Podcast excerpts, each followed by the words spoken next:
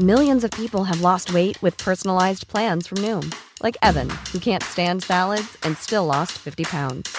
Salads, generally, for most people, are the easy button, right? For me, that wasn't an option. I never really was a salad guy. That's just not who I am. But Noom worked for me.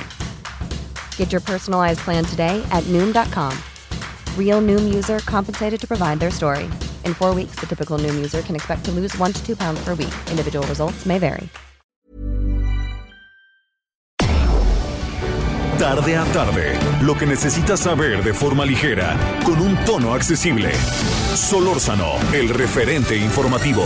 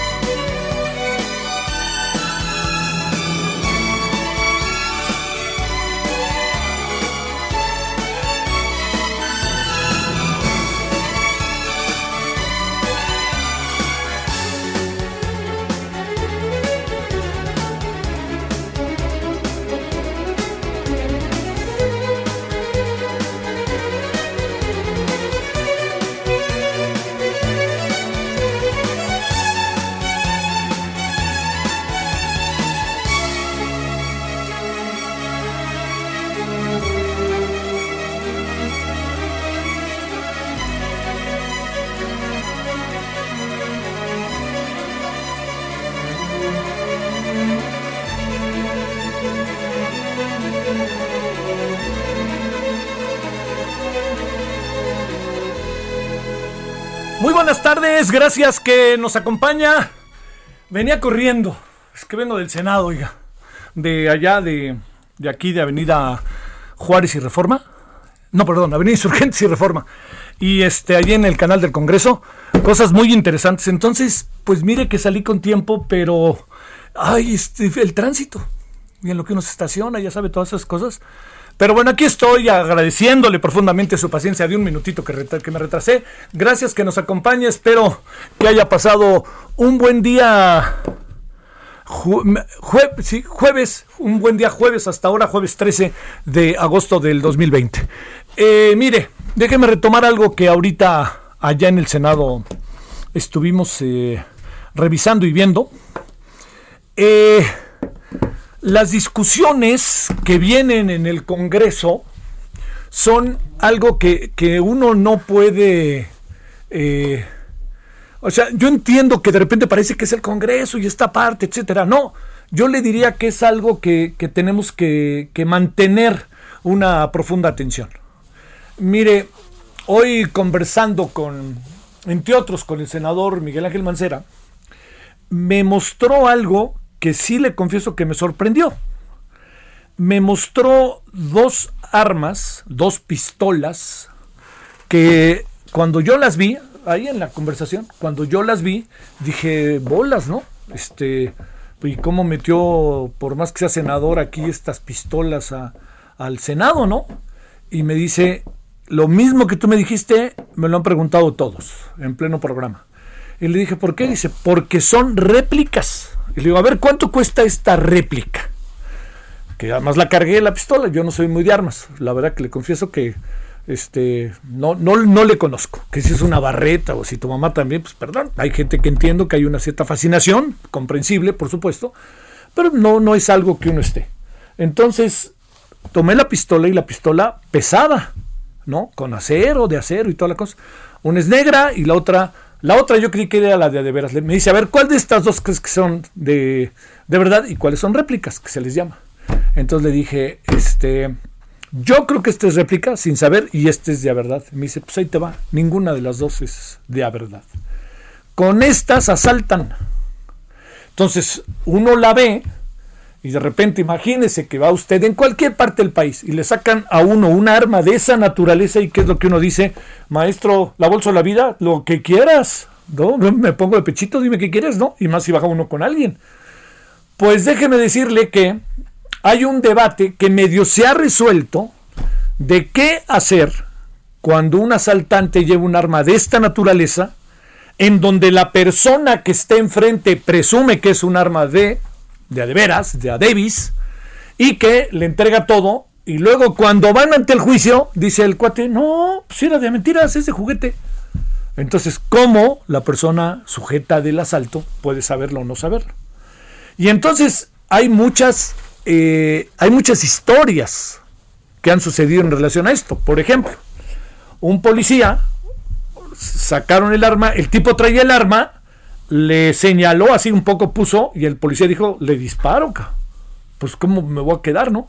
Y le disparó y le pegó en un brazo, lo que fue suficiente, por fortuna, ¿eh? Lo que fue suficiente para que, ¡pum!, cayera inmediatamente la policía sobre él. Y entonces cuando los policías revisaron el arma que traía, dijeron, híjole, compa, ¿cómo dicen este? Pareja, es, es de mentiras, es réplica. Y entonces cuando van con el, ni más ni menos que con el señor juez, ¿qué es lo que pasa? Entramos en una serie de terrenos verdaderamente complicados en relación a esto. ¿Qué es lo que anda pasando con este tema? Que esto es muy importante. Que se tiene que legislar. Y se tiene que legislar. Y se tiene que, tiene que entrar la Procuraduría Federal del Consumidor a decir auténticamente qué sí y qué no y cómo limitar la venta de estas armas. En todas partes del país están estas armas. ¿De dónde vienen? Que son armas de réplica, no son de a de veras. Sacan gas, ¡puf! ¿No? Y entonces uno dice, en la torre ya me dieron, pues ¿cuál me dieron? Ya te, ya te dieron baje, ya te quitaron la cartera y lo al menos, ¿eh? Entonces, ¿qué hacer con eso? Ese es un asunto que tenemos cada vez que tener más claro, porque no sé si se ha puesto a pensar, cuando hay un asalto, si el arma es una réplica, ¿en qué termina el asunto en términos del asaltante. Porque el asaltante puede decir, oigan, ni hablar, no, yo no iba a matar a nadie, aquí está la prueba. Y aparece la familia y dice, mi hijo es un santo. Que yo creo que hay algo que han perdido de vista varios, incluyendo al presidente. Las familias no son necesariamente el bastión para cambiar a los hijos. Al contrario, son los cómplices para los hijos. Si el hijo es un asaltante, la familia lo acaba defendiendo y los vecinos, ¡uh! No se diga. Bueno, esto lo digo porque es un tema que se tiene en verdad que debatir y discutir. ¿En, qué está? En eso. Ese es uno de los asuntos. Ya me hemos avanzado, sobre todo en la Ciudad de México. Pero yo le vuelvo a decir, imagínense un asalto, de esos asaltos que son cotidianos, y alguien saca la pistola y uno ve la pistola y dice, esta pistola es de veras, ni vuelta le demos, ¿no? Bueno, pues resulta que en un porcentaje considerable, además de armamentos, de armamentos que hay en todo el país, pero en un porcentaje considerable, pues son réplicas. Entonces, es un tema, ¿no? Es un tema que tiene que ver con la forma en que trabaja el Ministerio Público, la forma en que trabajan los jueces, la forma en que trabajan las policías. Yo le planteo, ¿eh? Imagínese que se para un asaltante enfrente de usted o del policía y el policía trae su arma y dice, pues le disparo, no le disparo y tú, hijo, de te voy a disparar y pum, de repente, ¿y qué es el policía? pues el policía se defiende, ¿no? O vamos a suponer que usted tiene un arma, un arma en su casa. Este. Y lo asaltan. Y de repente ve que entra el cuate y pues uno dice, ¿qué hago, no? Y está aquí su mujer, o está su marido, o está su pareja, que pues al menos, los hijos, y el perro ladre, ladre. Y uno dice, me vale, cabrón. vámonos. Y entonces resulta que uno incluso puede matar a la otra persona. Y la otra persona, de repente uno voltea y llega a la policía y le dice a la policía, no, señor, va a tener que acompañar ahí a la delegación. No, a la alcaldía, lo siento. ¿Por qué? Pues fíjese que el arma es una réplica. Pues yo qué fregados iba a saber. Así de fácil. Bueno, esto pasa muy a menudo, sobre todo con un sector que es muy importante, que son pues estos asaltantes que pues ni hablar, este lo voy a decir, no son muy profesionales, ¿no? Entonces, pues no tienen lana, están en circunstancias difíciles y bueno, vamos a sacar algo, ¿no? Y lo que sacan es esto que, que, le hago referencia. Bueno, este es uno de los eh, de los así, le diría yo, de, de, los elementos importantes que no podemos por ningún motivo perder de vista que se va a legislar. Entonces, ¿qué más se va a discutir en el Senado? Ahí le va otra, antes de que hablemos con la muy querida este, Leticia Bonifaz. Otra de las cosas que son muy importantes que se van a discutir, ahí les va, a ver si me hacen caso los que están en la cabina, el uso lúdico de la marihuana. Ahí bien que voltearon, ¿verdad? El uso lúdico de la marihuana, no solo medicinal o cosmético, así como se lo cuento. Australia, por ejemplo, me consta, desde el año que será 1994, 95, 94, produce ropa hecha de marihuana. 94, 95 por ahí. Tuvieron un gran éxito en los Juegos Olímpicos, ¿eh? Este, eh, del 2000. Maravillosos Juegos Olímpicos, por cierto. Bueno, eso que le cuento es otra de las partes, de las facetas. Entonces, está el uso medicinal, el uso cosmético, el uso para las prendas de vestir, para los zapatos, para todo. Y además está el lúdico. Entonces, ahí le pregunto qué hacemos con el uso lúdico. Entonces, lo que dicen es, vamos a, eh, vamos a hacer una cosa. Y esta cosa que vamos a hacer es eh, llevemos efecto una ya, un debate más, ya me voy a cansar, ya, y no se lo digo para que no discutamos. Pero eso significa que eh, lo que tienen que hacer es eh, tomar decisiones. y hay que tomar decisiones del mundo.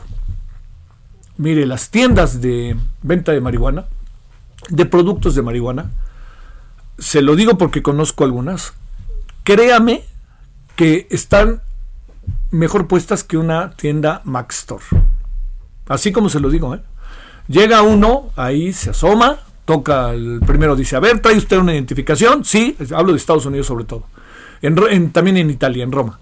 ¿Trae una identificación? Sí, a ver, muéstremela. Le muestro usted la identificación, mayor de edad, oficial, pasaporte, licencia, alguna cosa así.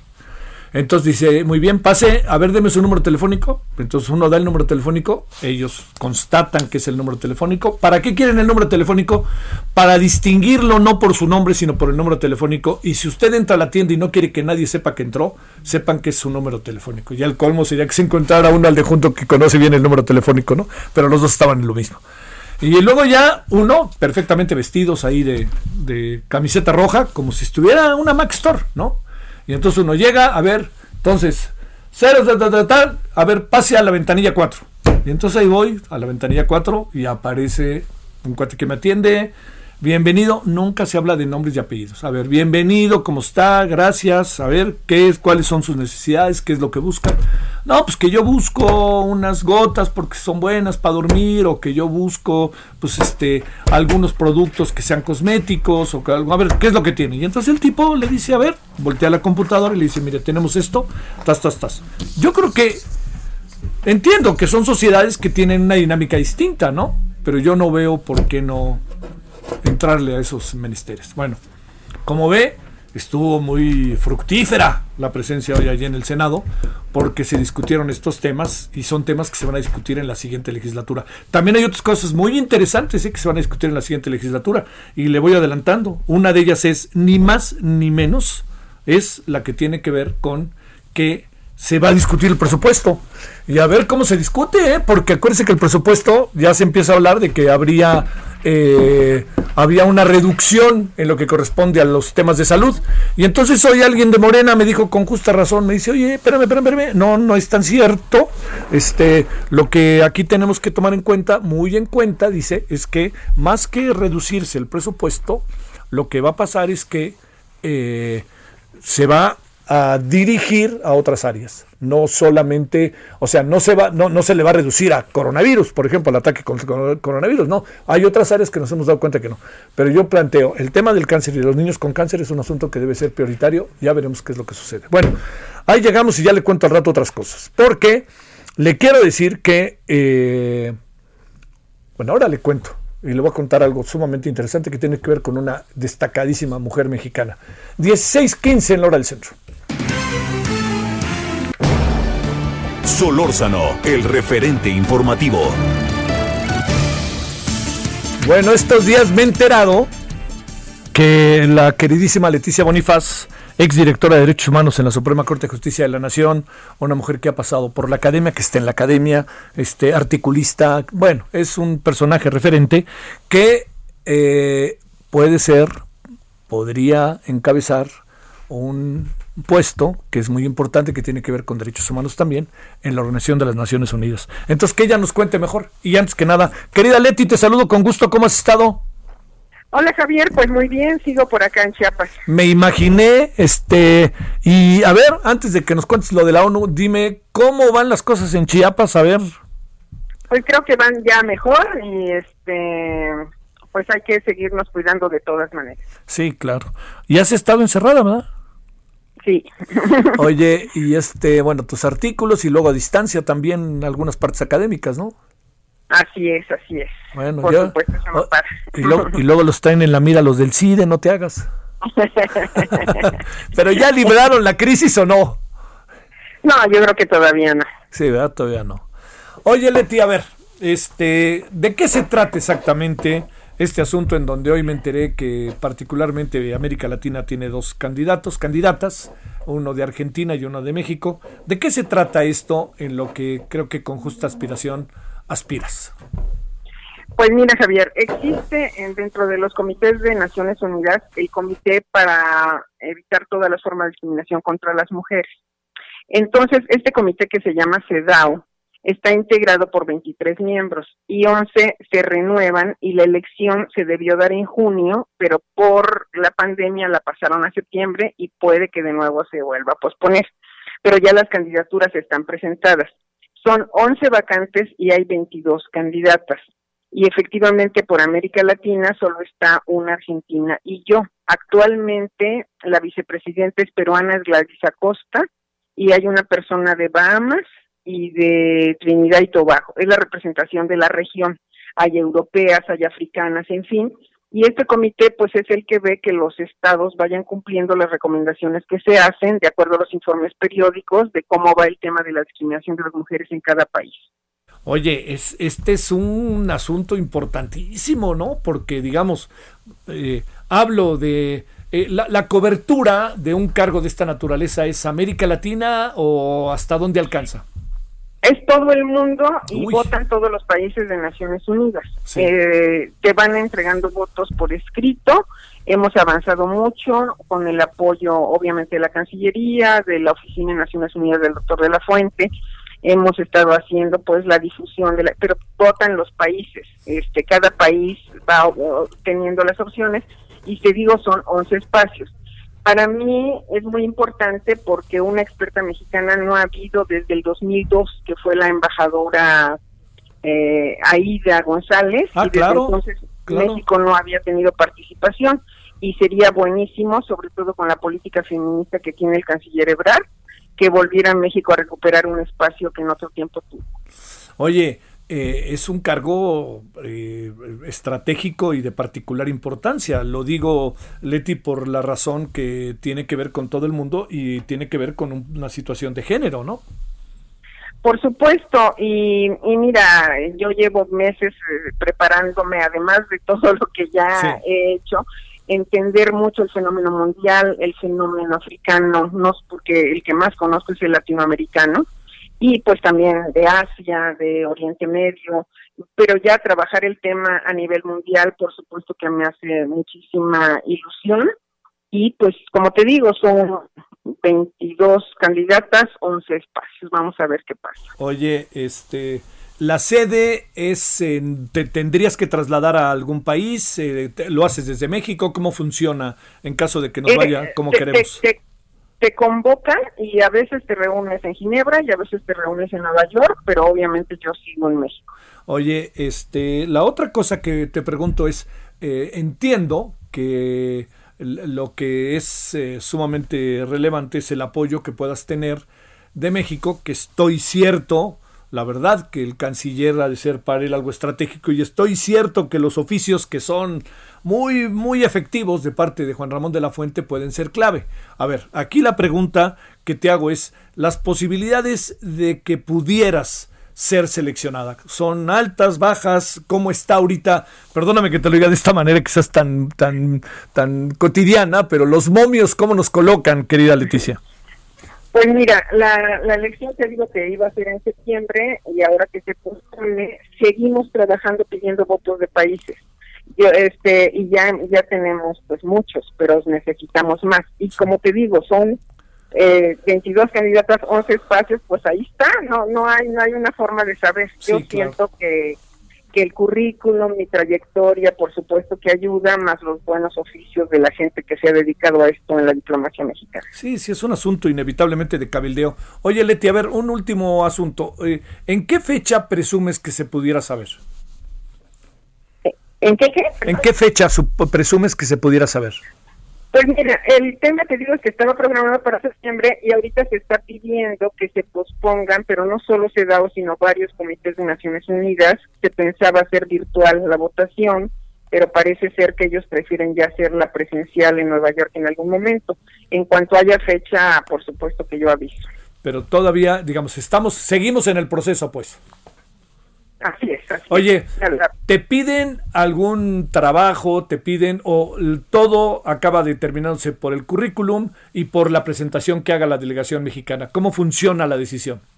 Así es, en función del currículum y de los propios intereses y de yo qué haría. Hay como una presentación a los países de, bueno, yo qué haría, cómo está ahorita el comité CEDAW funcionando qué mejoras presentaría yo. Y yo he insistido mucho en no uniformar al mundo, sino que hay regiones que requieren una atención diferenciada porque no es lo mismo un país europeo que un país africano o, las condiciones de América Latina. y yo como, como parte del Poder Judicial pues rendí informes ante CEDAW y ahora me tocaría estar del otro lado. Entiendo que muchas veces para muchos países las prioridades locales pues distan mucho de la visión internacional. Entonces, lo que he estado viendo pues es cómo está la situación en el mundo y metiéndome a estudiar muchísimo, te digo, ya pensando en el mundo entero, ya no solo en lo que conozco de América Latina. Bueno, Leti, si se trata de currículum, si se trata de preparación, si se trata de cabildeo, estamos eh, en camino de la hacienda. Pero esto, pues hay que esperarse. Y yo lo que no quería, Leti, por ningún motivo, es que este, pasáramos por alto en el país, vía el medio de comunicación para el que trabajo, que se sepa que hay una mujer con estas características, con posibilidades de representar a las, además a las mujeres mexicanas en, un, en una coyuntura particularmente delicada para el propio país en esa materia, ¿no? Por supuesto que sí, por eso yo siento que que mi trabajo estaría mirando mucho lo que conozco particularmente de mi Chiapas querido. claro, que es casi nada, ¿eh? Ahí todo pasa, todo pasa por pues allá. las mujeres indígenas y la realidad chiapaneca es algo que me motiva y que me, me ha motivado muchísimo. Sí, lo sabemos. Leticia Bonifaz, gracias que estuviste con nosotros y por supuesto que como puedes imaginar, se, haremos un seguimiento puntual de esto. Claro que sí, Javier, yo te mantengo informado. un abrazo, hasta luego. Gracias. Bueno, fue Leticia Bonifaz, ya le conté. Es una historia que no quiero pasar por alto, perdóneme decirlo en primera persona, porque, mire, como suele pasar en el país, hay personajes extraordinarios y maravillosos. Entonces, pues coloquémoslos por delante. Que si es 4T, que si es la mamá, que si es papá, papá, no, no importa. Si son personajes que nos dan resultados en la vida, nos dan buena cara como país, nos dan buena imagen y además defienden derechos humanos, defienden causas, defienden a las mujeres, defienden a los niños, a los hombres, pues adelante. Este es el caso de Leticia, que es un personajazo, ¿eh? porque estuvo además un buen tiempo trabajando en derechos humanos en la Suprema Corte de Justicia de la Nación. Le seguiremos al asunto y le tendremos al tanto. No me pasa por ningún motivo por alto. Ahí lo vamos a tener. Bien, con un ojo al gato y otro al garabato todo el tiempo. Bueno, vamos a la pausa 16 con 25 en Lora del Centro y bolas que acaban de eliminar al Atlético de Madrid con todo Héctor Herrera. El referente informativo regresa luego de una pausa. Estamos de regreso con el referente informativo.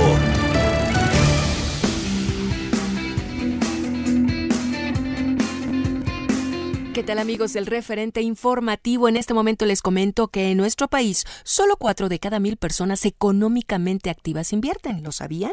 Lo que busca el reto Actinver 2020 que es pues una experiencia única en donde aprenderemos más el mundo de las finanzas e inversiones con un grupo de expertos con más de 35 cursos en línea, webinars y conferencias y se pondrán a prueba las habilidades financieras para principiantes y avanzados en las finanzas también en práctica los conocimientos al ingresar y competir en un simulador que recrea los movimientos de la bolsa y en donde Después de seis semanas de concurso, podremos ganar hasta 500 mil pesos. Para mayor información sobre este reto Actinver 2020, visitemos retoactinver.com y también las redes sociales Facebook, arroba Actinver o arroba Reto Actinver o también al teléfono 55 59 50 46 60 55 59 50 46 60.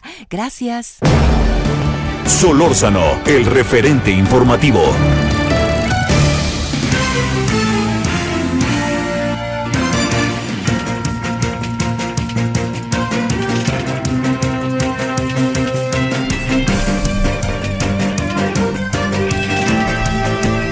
Oiga, le, le, le, ¿cuánto le doy la hora? ¿No? 16 con 31 en la hora del centro. Estamos en Heraldo Radio 98.5 en el caso de la Ciudad de México. Muchos saludos a Guadalajara, 100.3 FM, 106.3 eh, Villahermosa, Tabasco, 92.1 queridísimo Acapulco. Que llueve, que llueve, me dicen, ¿eh? Que hoy amaneció no, este, así como con cielo despejado, pero que ahorita parece que les cayó la lluvia en algunas zonas. No, ya sabe que luego uno dice está lloviendo y resulta que está lloviendo en la quebrada, pero no está lloviendo en, eh, este, en hornitos, ¿no? Pues digo, por eso hay más o menos, que así está. 540 de AM en el Estado de México, 107.3 Guanajuato, Guanajuato, 92.5 FM Tampico, Tamaulipas, QFM 104.3 allá FM en el querido Cancún. Bueno, eh, saludos ahí a la Riviera Maya y a Cozumel. Y en verdad, muchos saludos. Oiga, bueno, eh, déjeme decirle, ah, le informo de un reporte que acaba de darse a conocer, lo leo es, eh, eh, según la agencia EFE, muere por COVID-19 el jefe de gobierno de Caracas y alto dirigente chavista, el señor Darío Vivas. Esta información que la agencia EFE está dando a conocer. Esto acaba de... sucedió a lo largo de la mañana, o, no sé si sucedió anoche, perdóneme, y hasta hoy lo están dando a conocer. Este es un cable de la agencia EFE, como a eso de las que será de media mañana de hoy, allá tiempo de Caracas. Bueno, vámonos a las 16.33 en la hora del centro. Solórzano, el referente informativo.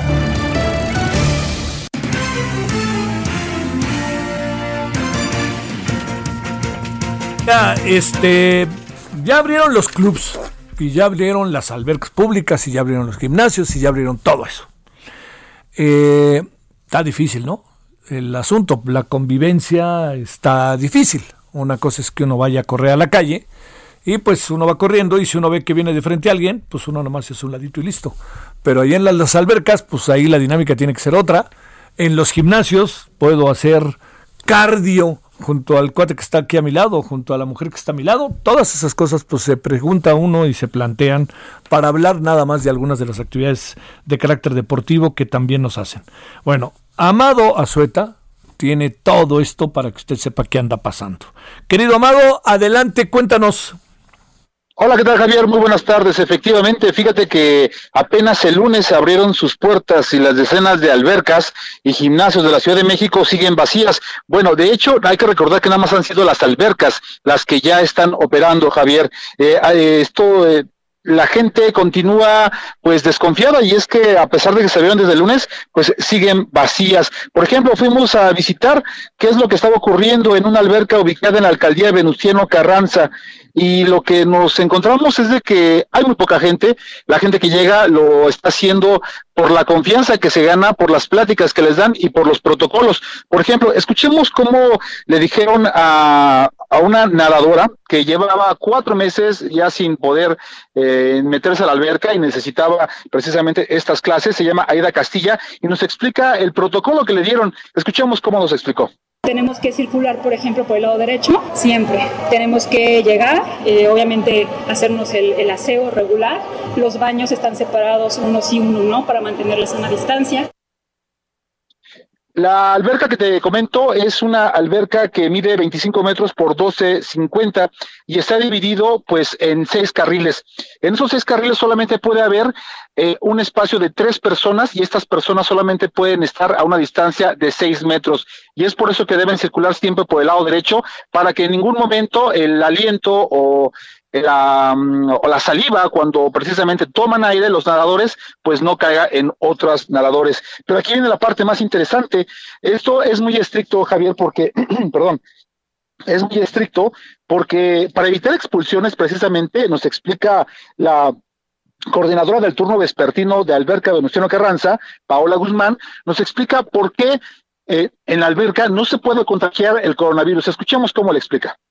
Está comprobado que no, porque tenemos el cloro. Si se dan cuenta, parte de mantenimiento está llevando lo que son el control de cloro que debe llevar por el número de personas que nosotros ocupamos la alberca. Entonces, el momento en que el virus ya está en contacto del cloro o del alcohol, prácticamente este está inactiva. Entonces, se dan cuenta, las, las partes eh, que están en riesgo, como son ojos, boca, nariz, prácticamente los ojos están cubiertos por lo que son los gogles. Y la boca y la nariz entra en contacto directamente con el agua. Entonces, al momento que nos nosotros. Hacemos nuestra actividad y llevamos nuestra respiración, como ya le estamos llevando dentro del agua, entonces prácticamente el riesgo ahí se pierde pues así es como les explica y así es como están convenciendo a la gente. Hasta ahorita pues apenas van cuatro días con estos ejercicios que se están haciendo en las albercas y algo que están haciendo Javier en esta alberca y lo que me explican que debe ser en cualquier alberca que esté eh, operando en esos momentos es que se debe hacer un análisis del agua cinco veces por día. Esto es que deben eh, checar eh, cómo está el pH, también tienen que ver la cloración, que es lo más importante, y bueno, también tienen que ver la temperatura. Con estos tres elementos, revisándolos cinco veces al día, bueno, pues este, garantizan, en este caso en la alcaldía de Venustiano Carranza, de que efectivamente no va a haber ningún contagio a través del agua. Es por eso que eh, una de las cosas que están haciendo los entrenadores no se pueden meter al agua y también los ejercicios de, calentamiento que se hacen antes de meterse al agua ya se tienen que hacer al interior de la alberca porque tampoco se permite que esté circulando gente.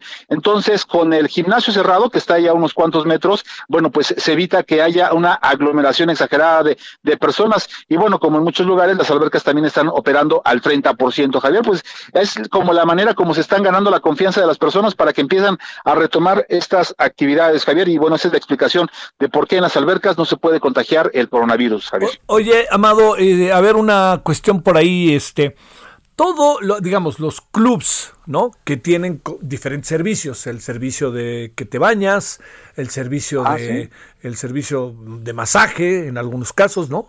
El, el servicio de del vapor, ¿no? Del, del baño de vapor. E, ¿En eso hay algún tipo de indicación? ¿Están ya abiertos o esos todavía no están abiertos? Y qué bueno que lo preguntas. Fíjate que lo que están haciendo en este lugar y lo que deberían hacer en otros lados es, por ejemplo, las albercas, eh, en el caso de las regaderas, o eh, en el caso de las regaderas, quienes se van a meter antes a la alberca o salen, nada más se pueden dar una ducha que no dure más de uno o dos minutos y salirse, está prohibido eh, enjabonarse el cuerpo. Este, en este caso las regaderas pues están abiertas y no se, no se, vaya, no se pueden encerrar y tienen que estar todo el tiempo, hacerlo de una manera muy rápida. En cuanto a los vestidores, también solamente se permite el acceso a un grupo de personas, tres personas, en un vestidor que tiene cinco metros eh, cuadrados, es bastante amplio, pero solamente se, permite el acceso de pocas personas, entonces tienen que ir haciendo fila y tienen que ir ingresando. En el caso de los vapores, pues sí, este no está permitido todavía este el asunto de los vapores, pero en cuanto a lo que son las regaderas y los baños, tienen que hacerlo y están alternados de uno y uno, precisamente para evitar cualquier contagio. Entonces, quienes quieran irse a la alberca van a tener que hacer esto, pero de una manera este súper puntual, porque no, no les van a dar permiso de que, que, ay, me equivoqué, por eso les dan un protocolo antes y se lo tienen que aprender bien eso es lo que, lo, que me comentaron, Javier. Porque también está esto, eh, Amado. El asunto está en que eh, es muy razonable que no te bañes, pero sí que, te, que sí llegando te eches un regaderazo y saliendo te eches otro regaderazo en función del cloro, de toda una serie de cosas que también te pueda servir, pero, pero pues en sentido estricto todo sigue parcialmente cerrado, ¿no? Pues sí, parcialmente cerrado, por eso están operando nada más al 30% y pues eh, solamente quienes eh, confían, quienes tienen confían en su salud y quienes confían en que no les puede pasar están yendo y obviamente también tiene que ver mucho por los entrenadores cómo les van explicando y la limpieza que van teniendo también todas las personas, porque también aquí cabe mencionar algo, no se permite que ingresen personas adultos mayores, tampoco personas que tengan alguna discapacidad o que obviamente estén enfermos de tengan alguna enfermedad crónica degenerativa. Entonces entonces, lo único que se está haciendo es eh, que, las personas de 1 a 60 años sí pueden ingresar, pero más no los adultos mayores. Te mando un saludo, Amado Azueta, muchas gracias. Abrazo, bye. Gracias, gracias, Amado. Bueno, vámonos a las 16.40 en la hora del centro. Solórzano, el referente informativo.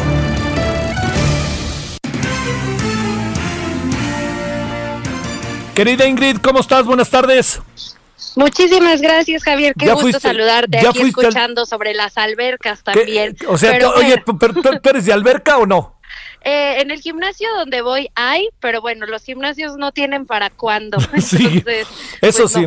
Yo también. si hubieran abierto las albercas, yo creo que sí iría a nadar para desquitar la mensualidad que pagamos. bueno, ya somos dos, oye. Yo, este, yo, yo no me, ni me he acercado al club en el que estoy. Digo, me espero a que algún día me hablen y me manden un mail y me digan, ya puede regresar. Este, Efectivamente, igual. Oye, y, a ver, te metiste al cine, te sentaste en el cine. ¿Qué pasó, eh? Así es, pues mira, ayer abrieron, eh, después de varios meses que estuvieron cerrados, eh, 30% de capacidad, es decir, 3 de cada 10 asientos van a estar eh, este, disponibles. En este caso fuimos a una cadena de cines, no voy a decir el nombre. Ellos oye, oye, oye, Ingrid, con cinta amarilla. Ingrid, dímela, Ingrid, dímela, dímela, ¿es Cinemex, Cinépolis, cuál fue? Cinemex. Perfecto, adelante. Exactamente. Iba a decir la roja, porque hay rojo o azul. o azul, claro, Entonces, este, eh, bueno, fuimos a Cinemex, eh, nos recibieron a varios de prensa para explicarnos cómo iba a estar todo este protocolo protocolo y están delimitados las salas tradicionales con cinta amarilla que dice precaución y no te puedes sentar, las salas eh, premier o de más lujo tienen unas tarjetitas muy elegantes donde dice no disponible y bueno, de esta manera eh, nos platicaban que es un sistema de ajedrez, esto quiere decir dos asientos se pueden ocupar, los de los lados enfrente y atrás no, para garantizar la protección de toda la gente que, que visite o se siente en estas butacas y se pueden sentar de dos en dos, es decir, si va una familia de cinco, pues se sentarán papá, mamá juntos, los dos hijos juntos y a uno le tocará solito, no se pueden sentar eh, de, de otra manera. Si van por separado, evidentemente no los van a juntar.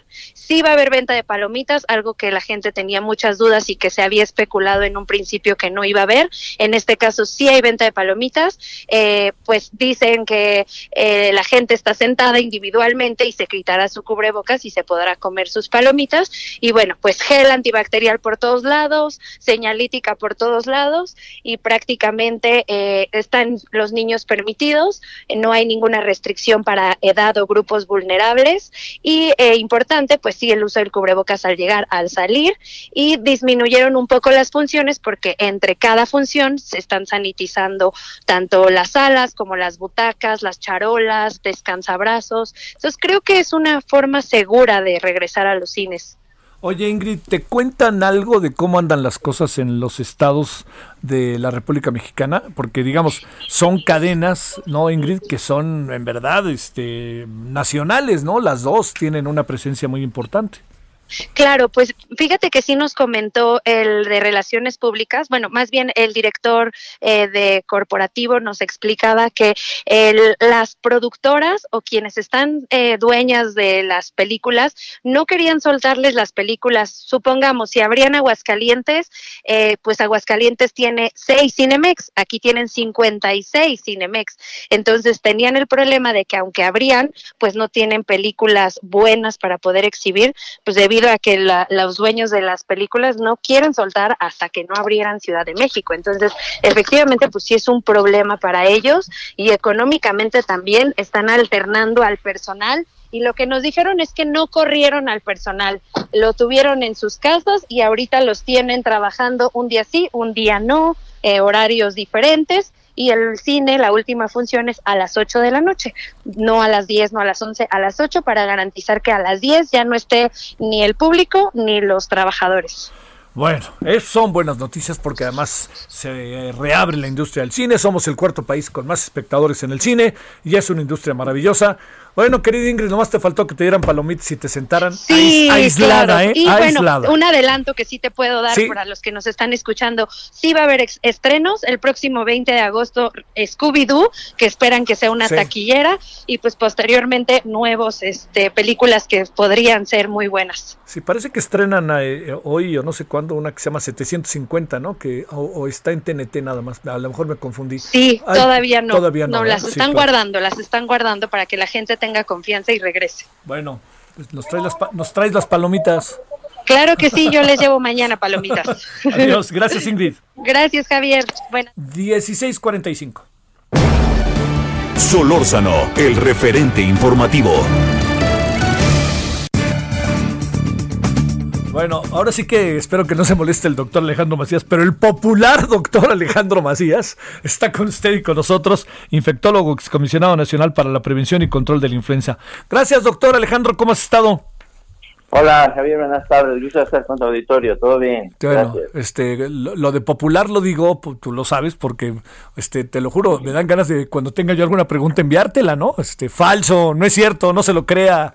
Bueno, se puede echar más de un ah. tequila, todas esas cosas nos animan, doctor, nos animan.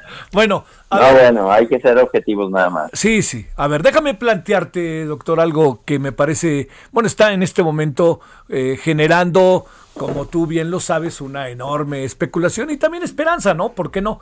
¿Qué es lo que sucede con eh, esto que se ha hablado intensamente de las vacunas? ¿Es cierto? ¿No es cierto?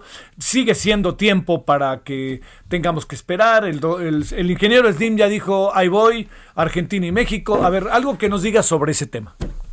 A ver, bueno, es verdad que las vacunas van a ser al final la solución para poder volver a una realidad como la que teníamos hasta diciembre. Pero también es verdad que te va a faltar un buen tiempo.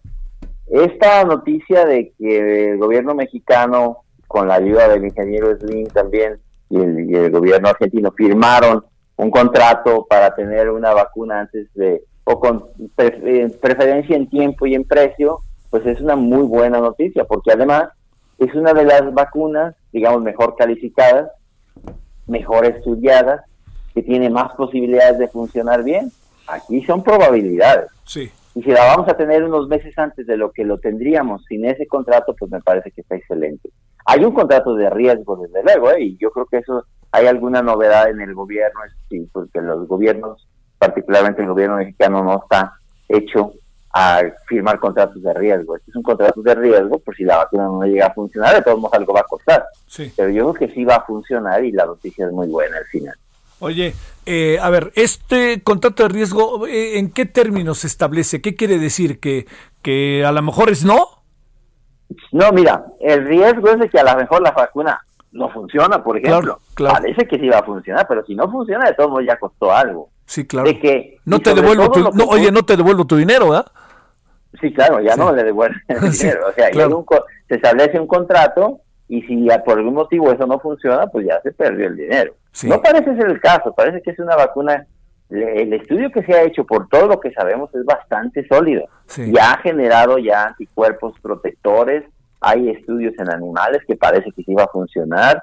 Entonces yo creo que va a funcionar, pero hay, sobre todo la, salvaguarda que tienen las compañías, y me supongo en este caso en particular, es legal también, Javier, porque no se sabe, se supone que no, y lo más probable es que no, pero hay una posibilidad de que una vacuna también cause algunos daños. Claro. ¿Verdad? Claro, eh, por ejemplo, no solo que el virus que se va a poner, porque este es un virus, que ese virus diera algunos problemas, este, que, que diera enfermedad, no parece, eh, pero sobre todo que la gente vacunada tuviera al final más riesgo de enfermarse o de enfermarse gravemente que la gente sin vacunar. A veces puede ocurrir algo así, ah, porque una fracción pequeña. Eso es muy poco probable, pero puede siempre ocurrir. Lo que se llama un caso de, el, incremento de la severidad de un cuadro por, ah, por estar vacunado. Eso puede ser aún que sea excepcional en una pequeña proporción de los vacunados. Eso siempre puede ser, también aquí parece que va a ser poco probable, pero es algo que las, las compañías se quieren defender también y seguramente debe haber algún, algún convenio también en ese contrato para que la compañía esté libre de ese potencial riesgo judicial y está bien, porque así tiene que ser. Oye, a ver, este doctor, algo que tiene que ver con, con, con lo que uno presume técnicamente, ¿no? Este, no todos los seres humanos somos iguales. No todos los seres humanos en función de lo en, el país en el que vivimos y en el clima bajo el que vivimos somos iguales. Eso, eso qué, qué significa a la hora de la vacuna. Puede ser que le sirva a los que viven en el calor o en el norte o en el sur o en países fríos. O, ahí eso es un proceso largo, ¿no? Así es. Eh, nunca sabe uno. Mira, el problema de las vacunas que les exigimos cada vez más seguridad está bien, pero a veces no, no podemos aceptar ni siquiera, por ejemplo, que un millón de vacunados haya dos o tres casos que tengan una complicación eh, por la vacuna, una complicación seria, a pesar de que un millón de dosis hayan salvado, por ejemplo, 100 mil vidas, ¿no? Sí. Entonces, y esos que, se, que son grandes números, no se notan cuando se hacen los estudios, por ejemplo, estudios de fase 1 a, a, unas decenas de personas o estudios de fase 2 a unas centenas de personas. Ni siquiera, por ejemplo, van a entrar en el estudio de fase 3 decenas de miles de personas. Entonces ser, digamos, 40 mil personas. Pero ¿qué tal que haya un efecto que afecta a uno de cada 100 mil personas? Ese no lo vas a pescar cuando estás haciendo los estudios.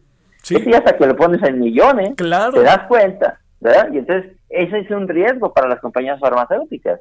Y para el caso de las vacunas, pues seguramente hay una salvaguarda para que eso no afecte a la compañía. Oye, y digo, sin pensar bien o pensar mal, te viene una demanda de miles de millones de dólares. Ha ocurrido. Mira, por ejemplo, recientemente la vacuna de dengue, que es una muy buena vacuna, ocasiona en algunas pocas personas un incremento en la, en, el, en la gravedad de su cuadro, sobre todo en los, en los eh, menores de 16 años.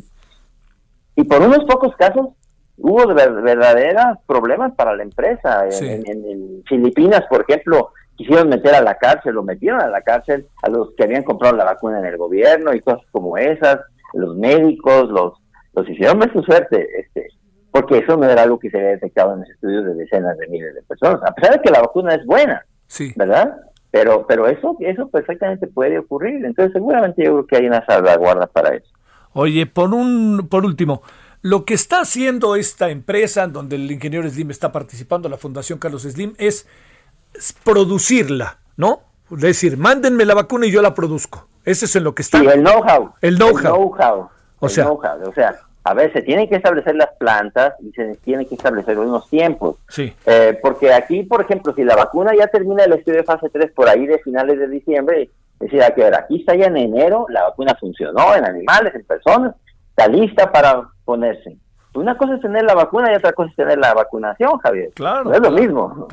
La vacuna ya la tienes ahí, pero de aquí a que la empieces a producir, tienes las plantas, la logística, las cadenas de frío, no, no hay los frasquitos, digamos, para ahorita poner ahí, este, no sé, 100 millones de dosis en caso de que se lleguen a necesitar. No existe eso todavía. Oye, por eso es optimista, pues ahí, necesita tiempo. Oye, y ahí es donde el ingeniero Slim pone la lana, ¿no?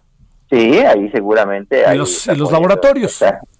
sí, están poniendo la lana, ¿verdad? Porque hay un riesgo, sin duda. ¿eh? Este, yo creo que en ese contrato de riesgo es en donde está participando ahí la Fundación Carlos Slim.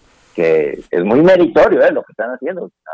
Yo no digo que sea nada más de la caridad, pero es muy meritorio lo que están haciendo porque no estamos muy acostumbrados en ver de los gobiernos contratos de riesgo, por lo menos de los, del gobierno mexicano, eso casi no, no lo vemos. Y más este, ¿no? más este. Sí, que tenemos mucho miedo siempre a la Contraloría, por ejemplo. Sí, claro. Eh, ah, yo tengo poca experiencia como funcionario público, pero cuando fui comisionado de influenza, después tuve que dar cuentas de un dinero que se había gastado y dicen, bueno, pero ¿en qué se fue este dinero? Bueno, pues teníamos esta información. Pues aquí no juzgamos intenciones. hay, que, hay que explicarlo. Sí, claro. Y si se va a fondo perdido, pues no está tan fácil. Entonces, eh, hay que decir que seguramente es una, es una negociación que no ha de haber sido nada sencillo, considerando el lado del gobierno. Te mando un gran saludo, doctor, como siempre, por tu atención y este sé que tendrás tarde movida. Gracias. Gracias, Javier. Gusto de estar con todo el Cuídate. Cuídate, tú también. Doctor Alejandro Macías, infectólogo, excomisionado nacional para la prevención y control de la influenza. Ahí tiene usted. O sea, el ingeniero Slim, la fundación, claro, no, nadie es santo, pero está poniendo la lana, que es casi nada, y tiene un contrato de riesgo. ¿Qué quiere decir? Ahí está la famosa vacuna, pero resulta que no funciona. ¿Qué vamos a hacer? Uy, y la producimos. Bueno, pausa. El referente informativo regresa luego de una pausa. Tarde a tarde, lo que necesitas saber de forma ligera, con un tono accesible. Solórzano, el referente informativo.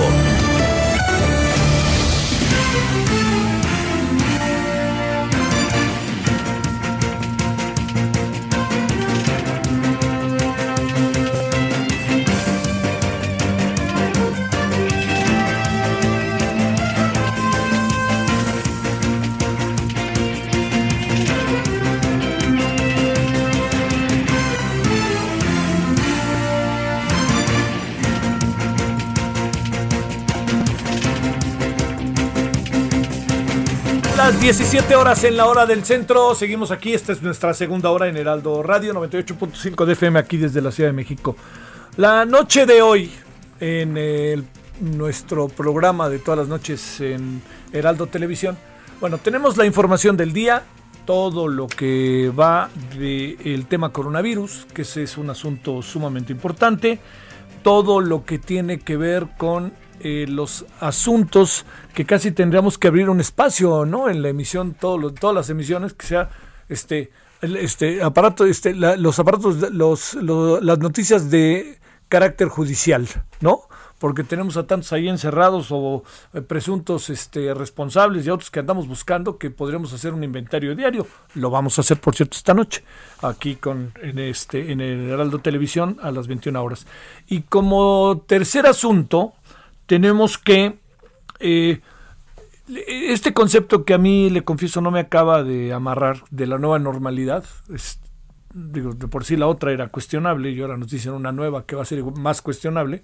Entonces, no sé cómo ahí, que se pongan de acuerdo sociólogos, antropólogos, este, eh, eh, sociólogos, de cómo debe de ser, psicólogos de cómo debe de ser. Pero le quiero decir que hoy vamos a hablar de que pian pianito se está abriendo el tema de la cultura para la sociedad, para la sociedad mexicana en su conjunto, no un lugar u otro lugar, para la sociedad mexicana en su conjunto. Entonces hoy vamos a hablar con quien tienen que ver con el teatro, cómo le están haciendo. Hemos tenido experiencias, hemos hablado con Gabriela de Lagarce, entre otras personalidades, y estamos tratando de saber.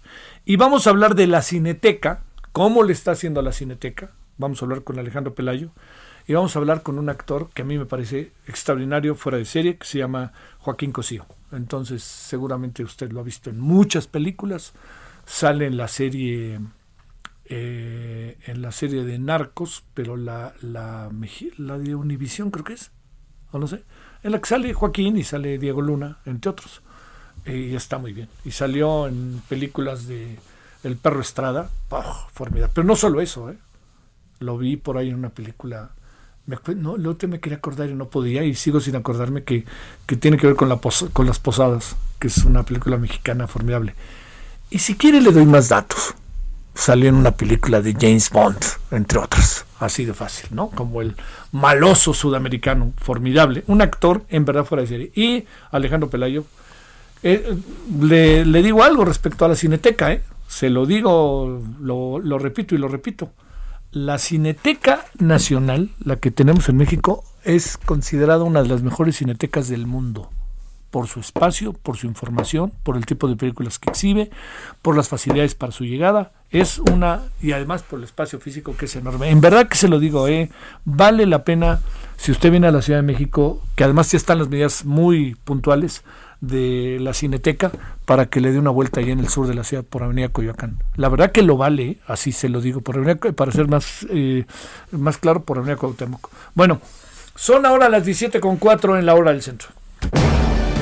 Solórzano, el referente informativo. De repente acabo pensando que el CONAPRED como que pasó a segundo plano, pero ya el presidente lo volvió a colocar en primer plano. Bueno, hablemos de él, así de fácil. ¿Qué es? ¿no? Y qué mejor que Jorge Israel Hernández, periodista, maestro en Derechos Humanos del CIDE. Querido Jorge Israel, licenciado, ¿cómo ha estado? Señor Solórzano, qué gusto saludarlo esta tarde. ¿Cómo le ha ido? Ahí vamos, este, procurando cuidarnos nosotros para cuidar a todos, ¿no? Pues sí, caray, caray, ¿no? Sí está, está, este, y luego más, eh, vamos, tarde, tarde que temprano a lo mejor un debate que vamos a tener va a ser, eh, Jorge Israel, eh, en el tema de derechos humanos, ¿eh? Y con APRE y este coronavirus, ¿eh? Va a ser, a, ver si no sale al rato el tema, ¿no? Claro, lo platicábamos incluso en este mismo espacio hace unas semanas, eh, el, difícil trabajo que tiene el Estado mexicano y todos los estados a nivel global de cómo implementar políticas públicas para atender la pandemia sin que esto se convierta en, ataques o violaciones a derechos humanos de la población. Sí, sí, sin la menor duda. A ver, reflexionemos, Jorge Israel, licenciado, sobre el tema de CONAPRED. ¿Qué piensas? El presidente mandó una terna que le valió la terna que le enviaron a él pero mandó su propia terna. No lo digo en menosprecio de las personas que están en la terna, sino por el mecanismo. A ver, ¿qué piensas de esto? Reflexionemos sobre CONAPRED. ¿Qué es CONAPRED para mucha gente que eventualmente pudiera no conocerlo? Claro, mira, yo creo que podemos dejar para dentro de unos minutos el hablar de la terna y del procedimiento sí. Y enfocarnos a, lo que me parece sustantivo, más allá de quién dirija CONAPRED o la institución y el proceso para, para su designación, este, tenemos que dejar en claro que la obligación del Estado mexicano de erradicar la discriminación está vigente. Sí. Se han hecho esfuerzos, sin duda, CONAPRED, la existencia misma de CONAPRED es una muestra de ello, pero la discriminación y las acciones que de manera cotidiana la configuran siguen manteniéndose en nuestro día a día, en el minuto a minuto, en nuestra manera de interactuar en, los entornos sociales. Entonces, es indispensable que CONAPRED no salga no, no en términos institucionales, sino conceptuales, la discriminación como tal, que no salga del debate público y que no dependamos de momentos coyunturales como la designación de, de quien presida el Consejo para hablar del tema, ¿no? La discriminación, lamentablemente, está en nuestro día a día. Sí. Eh, y nos acompaña a todos lados, ¿eh? Este, pero a ver, eh, es obligación del Estado mexicano hacerlo eh, por ley es obligación del Estado mexicano erradicar la discriminación, así como atender todas aquellas acciones que violentan los derechos humanos. La discriminación es una de ellas. Y en nuestro país, por la propia naturaleza de nuestras dinámicas sociales, es algo que incluso se ha naturalizado, discriminación en contra de personas y pueblos indígenas, de mujeres, de niños, niñas y adolescentes, de adultos mayores, vamos, de poblaciones que en las distintas charlas que tenemos con regularidad, y le agradezco el espacio en materia de derechos humanos, vuelven a aparecer los mismos perfiles poblacionales como aquellos que presentan una situación de desventaja, en este caso acentuada con la discriminación. Aunque se han efectuado acciones muy concretas, insisto, la propia existencia de CONAPRED es una de ellas, la ley para prevenir y sancionar la discriminación, no, no alcanzan las acciones a erradicar o a sensibilizar a la población sobre lo dañino que es la discriminación. Oye, eh, este, digamos, eh, para, para, plantearlo de esta manera clara, eh, un grupo de organizaciones sociales vinieron batallando, trabajando, tú estabas entre ellos, que batallaban por la creación de CONAPRED, ¿no? Desde hace tiempo, y, la, y el impulso. ¿Te da la impresión de que el gobierno mexicano está en este momento viendo cómo la hace chiquita o estás viendo qué? respecto a CONAPRED después de las decisiones que se han venido tomando? Mira, eh, quien venga a, dirigir CONAPRED, a presidir el Consejo de CONAPRED, tiene un reto fundamental desde mi punto de vista y, se ha venido trabajando, eh, ojo, digamos, las presidencias desde su fundación y hasta la última de, de CONAPRED han sido gente muy talentosa, muy robusta y muy comprometida. Digo, hablamos de Gilberto Ricón Gallardo, de Ricardo Bucio, de Alexandra Haas, de la misma Mónica Maxice. Este, ha habido ya mucho trabajo en estos años, pero lo que me parece que es indispensable a partir de ahora y esta presidencia que estaría por, por designarse es quitar el foco de las acciones que CONAPRED emprende en términos de sanción y orientar el trabajo de CONAPRED a la prevención y a la capacitación. Esto es lo que realmente va a generar un cambio cultural en las dinámicas de interacción social. Lo único que va a garantizar que se erradique la discriminación en nuestro entorno social es un cambio de cultura. ¿Cómo se hace esto? Con capacitación, con promoción, con un trabajo muy potente de divulgación de las consecuencias de la discriminación y de cómo poder prevenirla e incluso cuáles son aquellas acciones que configuran discriminación. Entonces, me parece que ese es el reto fundamental y no va a estar nada fácil, Javier, para darte a ti y al auditorio que nos escucha algunos elementos a considerar, porque escuchamos con APRED, Consejo Nacional, da, da, y pensamos en una institución robustísima. Sí. Este, CONAPRED tiene aproximadamente 250 personas trabajando dentro de la institución. Para un trabajo a nivel nacional hay que recordar que no hay representaciones de CONAPRED en los estados o en las regiones del país. Entonces, este trabajo se hace desde la Ciudad de México. Eso ya es un problema importantísimo. De esas 250 personas, aproximadamente el 40% no son funcionarios y funcionarias, digamos, nominales, son prestadores de servicios. Entonces hablamos de condiciones muy limitadas para el ejercicio del trabajo para darte otro dato, 12 personas, 12 personas se encargan de dar entre 5.000 o 6.000 orientaciones al año. 12 personas, Javier. 35 personas tramitan un aproximado de 800 procedimientos de queja al año. La saturación de trabajo que tiene el personal de CONAPRED con recursos humanos y materiales muy limitados es muy alta. El presupuesto de CONAPRED no ha cambiado mayormente en los últimos cinco años. Ronda por ahí de los 150 millones de pesos. Evidentemente, cuando hablamos de millones, las cantidades siempre suenan a demasiado dinero, ¿no? Mucho más en, este discurso de austeridad y, y, discurso y práctica de austeridad. Pareciera mucho dinero, pero para hacer el trabajo cotidiano a nivel nacional son recursos muy limitados para atender todo lo que sucede en materia de discriminación en el país. ¿Qué, qué podrá estar pasando en, las estrategias del gobierno? ¿Hacer menos a CONAPRED, no darle la suficiente importancia, eh, no creer en la labor de CONAPRED? Eso lo puede hacer, por ejemplo, otra secretaría y lo integramos a, lo integramos a plenitud a esa secretaría y lo juntamos con derechos humanos, por decirte algo, en gobernación. ¿Puede estar pasando alguna cosa de esta naturaleza? Pues mira, es probable que haya un mal diagnóstico de, que, determine qué es lo que hace CONAPRED. Para empezar, CONAPRED ya está, para, para ponerlo en términos llanos, integrado a una secretaría, a la Secretaría de Gobernación. Sí, claro. Este, la, la Comisión Nacional de Derechos Humanos ya hace trabajo de prevención en contra de la discriminación también.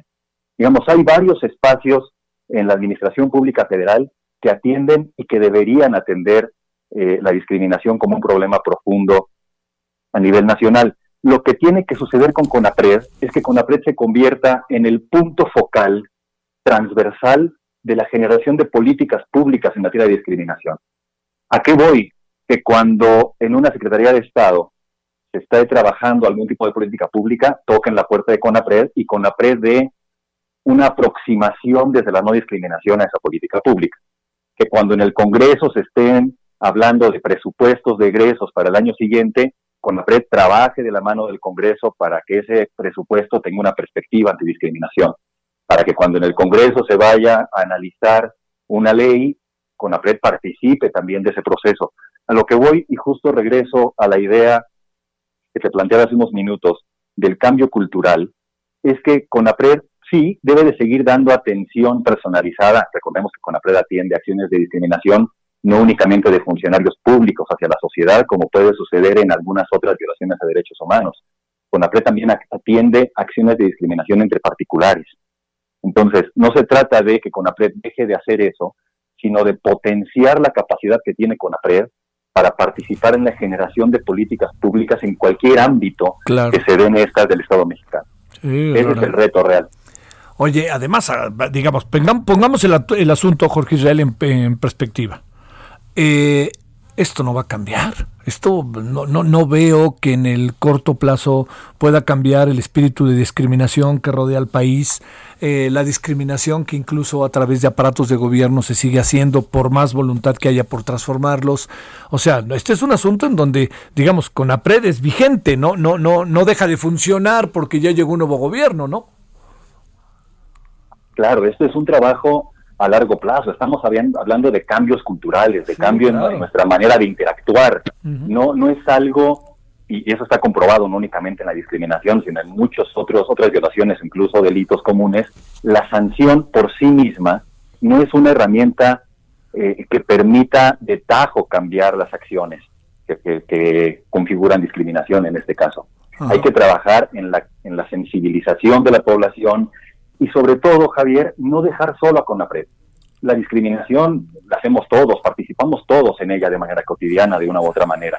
Tenemos que hacernos corresponsables, tanto en lo individual como las empresas, o, por ejemplo, algo muy de lo cotidiano, y, sobre todo en estos días de pandemia, las plataformas digitales o redes sociales.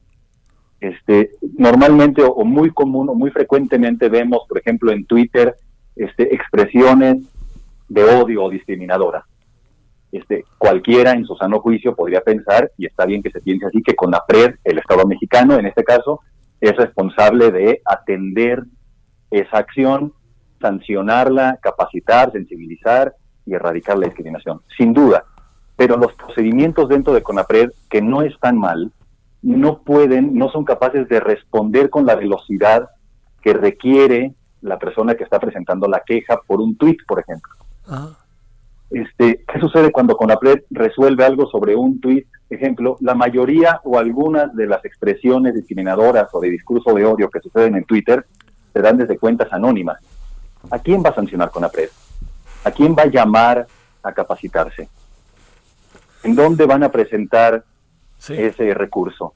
en estos casos, en este caso en particular, la empresa, en este caso Twitter, tiene acciones y facultades mucho más expeditas para denunciar ese tweet ante Twitter y Twitter de manera inmediata o baja el tweet o cierra la cuenta que, está generando ese discurso de odio.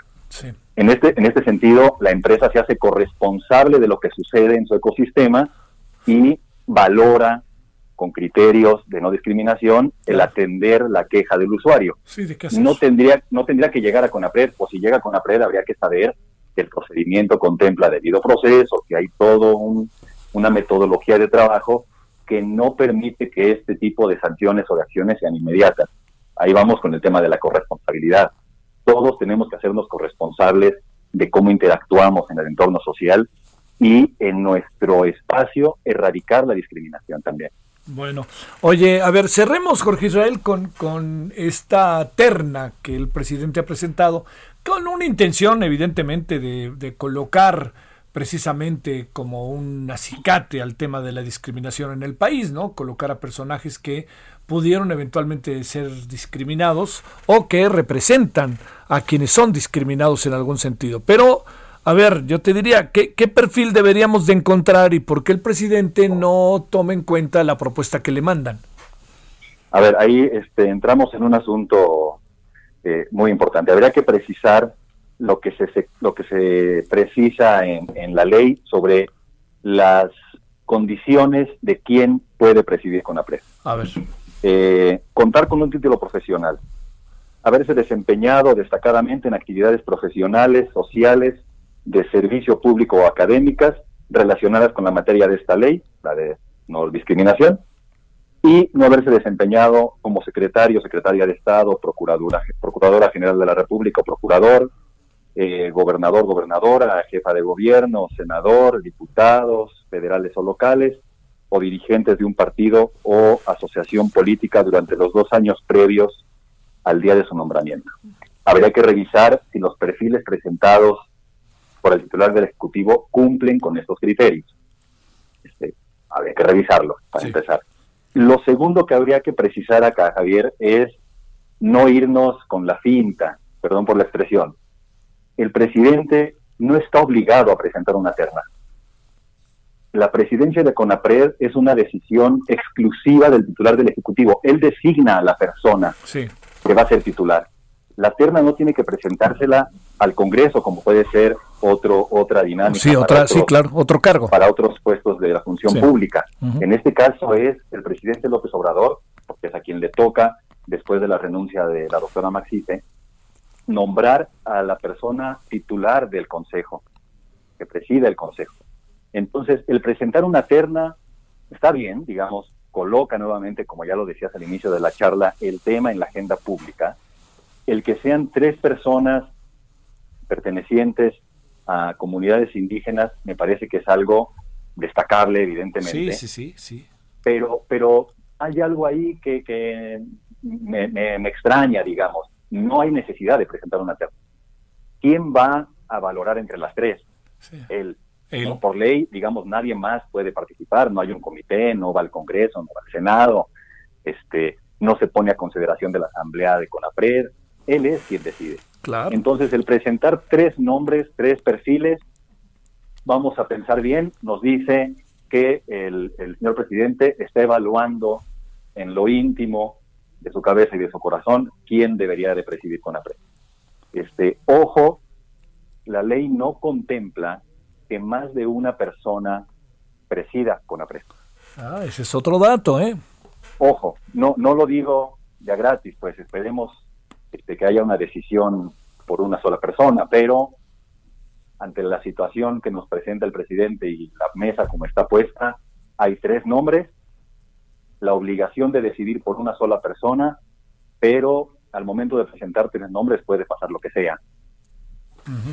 La decisión es eh, del presidente.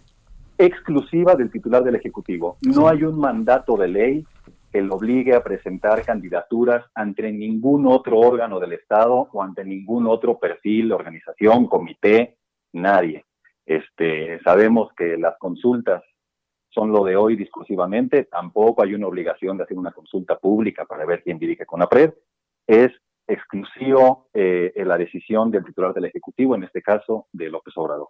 Mm, este es otro dato fuerte, fuerte, fuerte, eh, la verdad. Bueno, este, y tampoco hay un tiempo perentorio. ¿Quién, ¿Quién, dirige ahorita CONAPRED? ¿El Consejo? Porque renunció parte del Consejo también. Hay una persona encargada de despacho al momento después de la renuncia de Mónica Maxice, eh, se hizo un nombramiento para una persona que esté encargada del despacho, en tanto no se nombre a la persona titular formalmente. Oye, y un último asunto, ¿no hay tiempo perentorio para nombrarlo? ¿Nombrarla? No hay tiempo, no hay tiempo, la renuncia de la doctora Maxice se dio aproximadamente hace dos meses, no hay un tiempo, aunque es entendible que para el funcionamiento adecuado de cualquier institución y por la dinámica de mandato que tiene en particular con APRED, es indispensable que haya alguien con nombre y apellido, con talento, con experiencia, que pueda coordinar las acciones de CONAPRED y sobre todo, que es algo muy importante, que tenga una interlocución muy potente con el resto del andamiaje estatal. Insisto, CONAPRED debe de convertirse en el punto focal para que de manera transversal todo el andamiaje estatal en México combata y erradique la discriminación, aunque el mandato legal es de CONAPRED. Es obligación de todo el Estado erradicar la discriminación. Jorge Israel Hernández, te mando un gran saludo y el agradecimiento que estuviste con nosotros. Querido Javier, un abrazo como siempre. Gracias, gracias en verdad. Bueno, son ahora las 17 con 22 en la hora del centro. Solórzano, el referente informativo.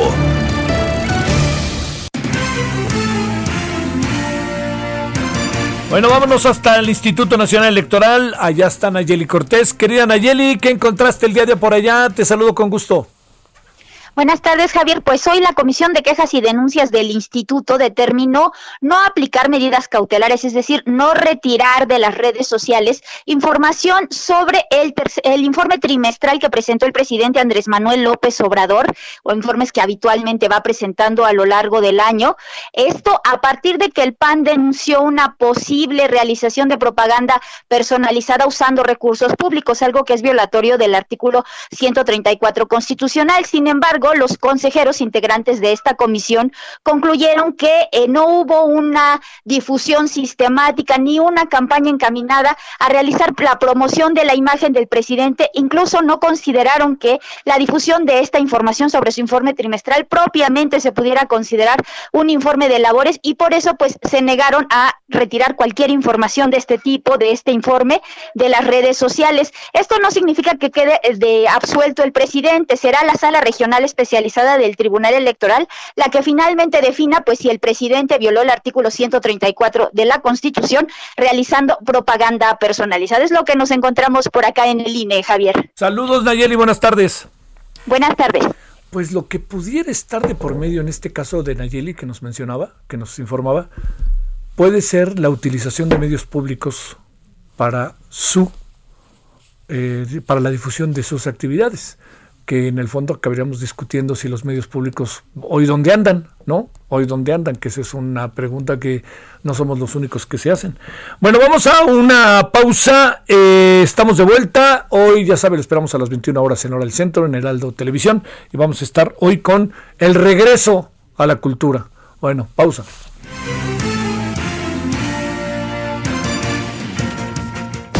El referente informativo regresa luego de una pausa. Estamos de regreso con el referente informativo.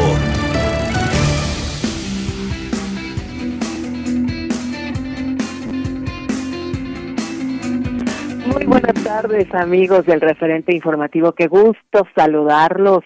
En este momento les queremos hablar de la máscara Elite, que es la máscara mm, protectora, pero además tiene cierta elegancia. Los detalles con Sujei Ábrego, que ya está lista del otro lado del teléfono. Adelante, Sujei.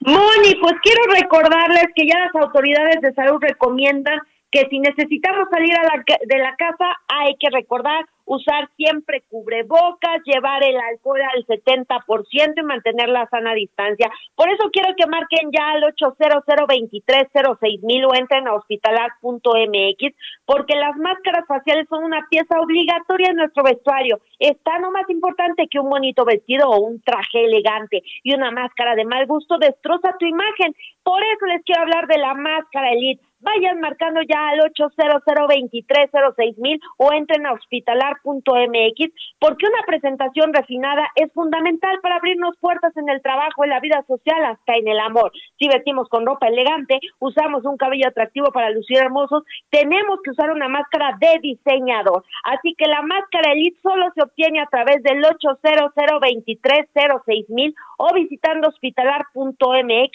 con la promoción de lanzamiento al comprar dos máscaras Elite. Reciben la tercera totalmente gratis y si pagas con tarjeta bancaria tenemos algo especial, Moni. Wow, a ver, cuéntanos qué es lo especial. Un kit de protección infantil con valor de más de 1.499 pesos. Este kit contiene una gorra con máscara hospitalar que protege todo el rostro, dos cubrebocas KN98 infantil con cinco capas de filtración y la novedosa pulsera de gel con un potente gel que elimina el 99.7% de virus y bacterias. Todo esto marcando al 800 mil o visitando hospitalar.mx porque la máscara Elite tiene estampados de grandes profesionales de la moda, está fabricada con neopreno extreme, para tu comunidad y una sofisticada válvula Newman. Así que es de larga duración y su válvula Newman es fácilmente lavable. Está garantizada por seis meses. Ya lo saben, recuerda que las autoridades de la salud recomiendan siempre, siempre, siempre usar un cubrebocas y solo tienes la máscara Elite a través del 800 mil o en la página hospitalar.mx. ¿Cómo la ves? Perfecto, Sujei, ya lo dijiste todo, a marcar y a llevarnos la máscara Elite más caché, más elegante y muy protectora. Sujei, te agradezco. Un abrazo. Llamen ya, gracias. a llamar 800 230 Regresamos al referente informativo. Solórzano, el referente informativo.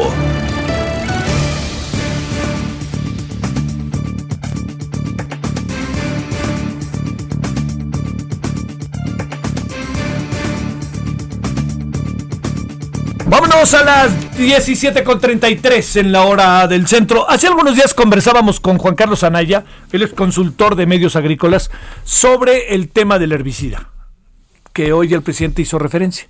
Entonces, ese es un tema, como la ve él hoy, ya que se tomó esta decisión, y también cómo están, algo que usted podría, verdaderamente se lo digo, sorprenderse de lo que significa para nuestro país y cómo nuestro país está colocado en una posición en verdad tan eh, privilegiada, ganada pulso, que tiene que ver con las exportaciones pecuarias mexicanas. Bueno, por lo pronto, Juan Carlos, gracias, ¿cómo has estado? Bien, Javier, y con el gusto de estar en tu programa y ah, la verdad tan poco tiempo.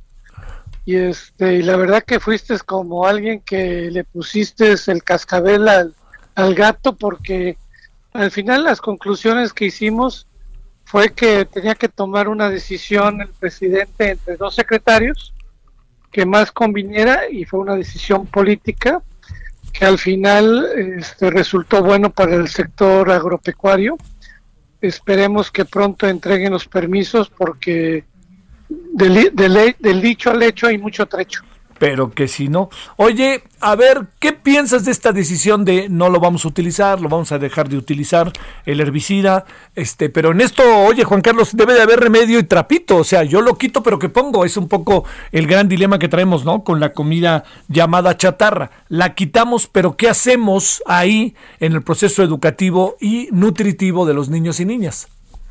Bueno, primero en el tema de glifosato, yo creo que que, el, gobierno no produce granos ni productos. O sea, yo no sé, dice él que no lo van a usar, pero yo no sé si el gobierno produce.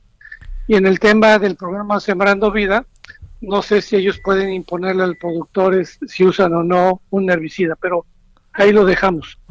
Y en el tema del producto chatarra, pues es un gran tema de discusión, porque para mí es un tema de educación, no de imposición nosotros como padres debemos ser los que debemos enseñar a nuestros hijos si deben comer o algo o no. Sí. Entonces, la realidad, estamos metidos en un tema de dogmas ideológicos que no creo que es bueno y más para un sector estratégico como es el tema alimentario. Es que además la otra cosa, Juan Carlos, es, digo, yo entiendo y además sabemos de lo que pudiera eventualmente ser, eh, uno lo reconoce, ¿no? Puede no, no, no generar nutrientes de validez, de relevancia este, para los niños y las niñas. Pero en esto también tienes que ver qué haces con, con el panorama y, y, tampoco lanzar afirmaciones como la Coca-Cola es veneno, ¿no? Entonces este, se convierte en un asunto muy, como, como muy, muy radical en función de que no discutes, sino señalas, ¿no? Así es, y, la verdad es que eso no es bueno, porque vuelvo a repetir, a lo mejor puedes prohibir, pero en tu casa puedes comer la, todo lo que es la comida chatarra, como, como tú dices que hemos vivido con la Coca-Cola, que es un producto que es una marca, porque es un producto, pero se ha vuelto una marca, sí. y eso no lo puedes evitar. Pues yo creo que estamos cayendo a temas muy radicales, más bien la palabra es radical, que yo creo que no generan un valor lo que debemos generar es un valor a la educación, a la alimentación. Yo por eso digo que la seguridad alimentaria es tiene que tener otra palabra, seguridad, seguridad alimentaria guion nutricional. Sí. ¿Sí? Sí, sí, o sea, no es comer mucho, sino comer bien. Exacto. Y eso solamente lo puedes tener en tu hogar. Yo lo veo con mi esposa que me da toda una variedad, me da pescado, pollo y todo, porque dice, aunque a mí me gusta la carne de res, me dice, espera, espera, cámbiale, ¿sí? Sí. Modérate. Entonces, yo creo que es un tema educacional, Javier. Sí, oye, no te dice, ni tú mismo te dices, no la voy a consumir. La palabra que utilizaste, modérate. ¿No? ¿Estás de acuerdo? Sí, claro. No te pueden prohibir, o sea, te moderas por un tema, pues, de tu salud, de que estés bien, porque bueno, en México tenemos un serio problema, pero entonces debemos que generar un tema de educación, de conciencia. ¿sí?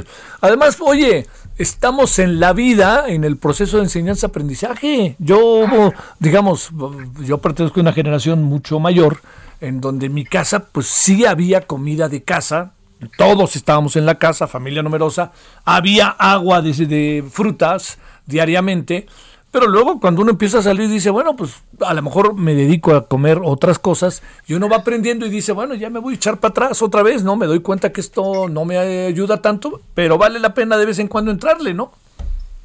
Es una reflexión que yo siempre he tenido. Nosotros en México es un gran productor de frutas y hortalizas. Claro. Producimos más de lo que necesitamos, pero a lo mejor podríamos comer más frutas y hortalizas, pero en nuestra educación es muy diferente.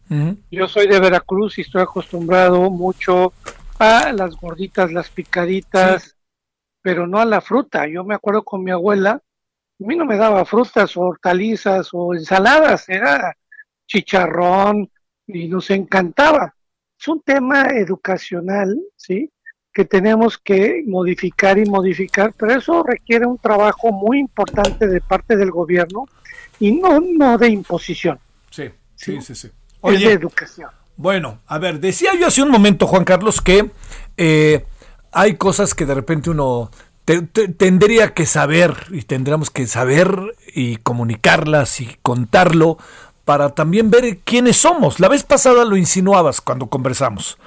Pero a ver, yo te diría, las exportaciones pecuarias mexicanas, ¿dónde las colocamos en nuestra economía y en nuestra propia vida? Como país en términos de su desarrollo de industrias? Bueno, para darte algunos datos globales, México es el séptimo productor mundial de proteína animal. ¿sí? Sí. El otro es que el consumo per cápita de proteína ha ido incrementando. O sea, hoy comemos 65 kilos per cápita por año, que ha ido incrementando. Si comer proteína animal es darle más valor aunque hay una guerra si la proteína es buena o mala, pero eso es bueno de que la gente está comiendo mejor. En el tema de la carne de res, que es el producto que todo el mundo quisiéramos, nada más que es el más caro, somos el séptimo productor del mundo, somos el octavo exportador del mundo y el noveno productor del mundo. En el, en el tema de carne de res, y exportamos más de lo que importamos. A lo mejor exportamos más porque no podemos comer más porque es más caro pero se le ha encontrado una salida principalmente al mercado americano. Pero en carne de res somos superhabitarios. En el otro producto es el cerdo, ¿sí? El cerdo, México es el noveno productor del mundo, pero somos el segundo importador del mundo después de China, porque nos gusta mucho pues las carnitas, las piernas y todo, que principalmente importamos de, de Estados Unidos. Sí. En el caso del pollo, México eh, juega un papel fundamental, es el sexto productor del mundo, pero somos el primer, el segundo importador del mundo de principalmente de lo que son piernas y muslo y las importamos de Estados Unidos. En el tema del huevo, ahí sí somos autosuficientes, somos el cuarto productor del mundo, pero per cápita somos el mayor consumidor del mundo porque es la proteína más democrática, porque todos los estratos sociales, que son los deciles que tú conoces bien, de cuánto ganas, lo comemos parejito, o sea, desayunamos casi siempre huevo, nos encanta a los mexicanos. Y en leche somos el séptimo productor del mundo, el tercer importador y eh, importamos el 20%. Al final, en todas las proteínas, producimos el 80% e importamos el 20% pero es un sector ganador porque el, del valor del sector agropecuario, el sector pecuario vale el 42%. Se, compramos mucho maíz de Estados Unidos para procesar y alimentar todo el sector pecuario. O sea, México se ha vuelto una potencia. Actualmente en el caso de cerdo, te quiero señalar, las exportaciones de cerdo se han incrementado casi en un mil por ciento. Es nuestro segundo mercado porque los chinos tienen un problema de falta de cerdo por un, no nada más del COVID. Antes del COVID tuvieron un ataque de fiebre porcina africana que hizo que perdieran casi el 35% de su producción. O sea, el sector pecuario de México ha hecho una tarea muy importante y lo más importante es que en el tema de la proteína animal, México es de los cinco países que tienen la mejor sanidad e inocuidad en el tema pecuario. Ajá. Oye, eh, me, me, da la impresión de que estamos un poco eh, con cifras, con cifras un poco contradictorias, ¿no?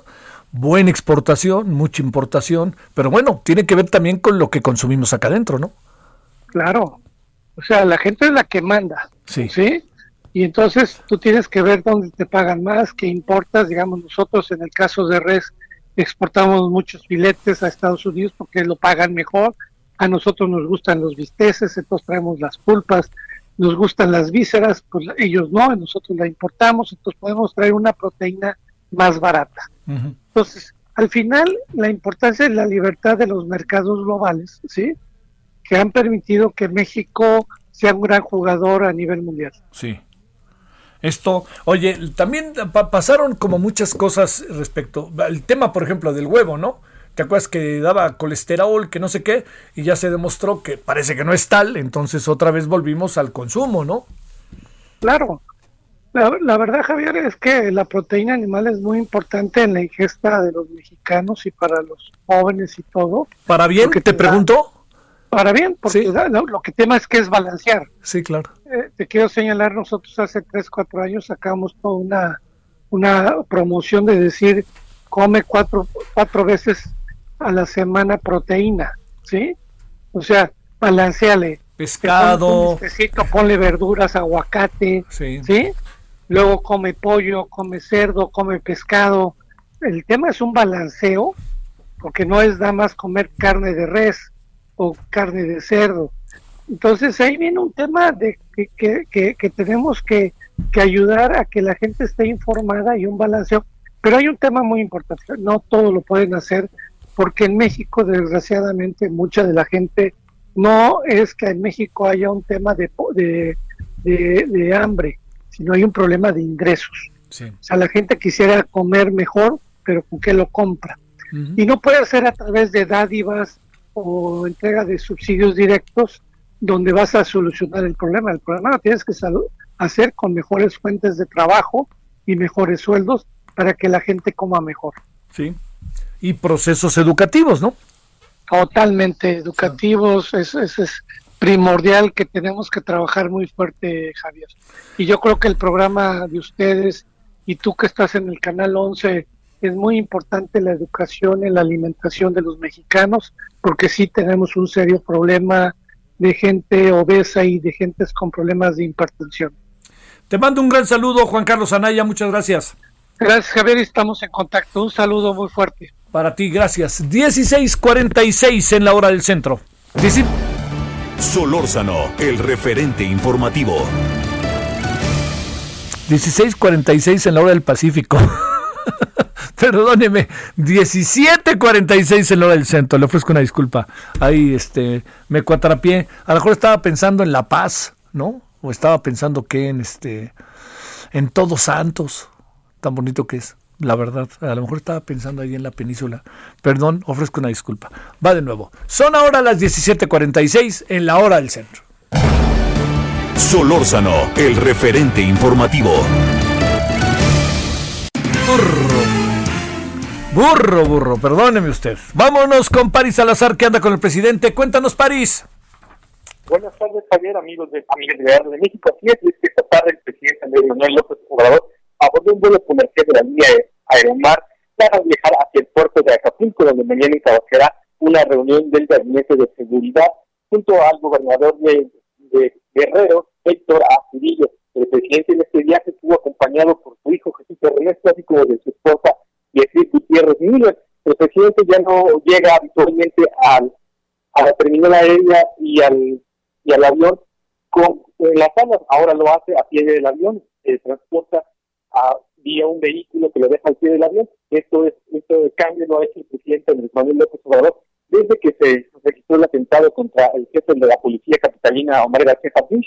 El presidente ha cambiado esta logística de seguridad que antes caminaba por los aeropuertos, saludaba a la gente y ahora llega directamente al avión y es incluso el último pasajero en descender de la aeronave para que esté transportado por otro vehículo hacia eh, en este centro. Hoy, hoy vamos a estar aquí en el centro de Acapulco, de Acapulco para que mañana encabezar a las 5 de la mañana, 6 de la mañana, la conferencia de eh, la reunión de seguridad y posteriormente la conferencia maritima.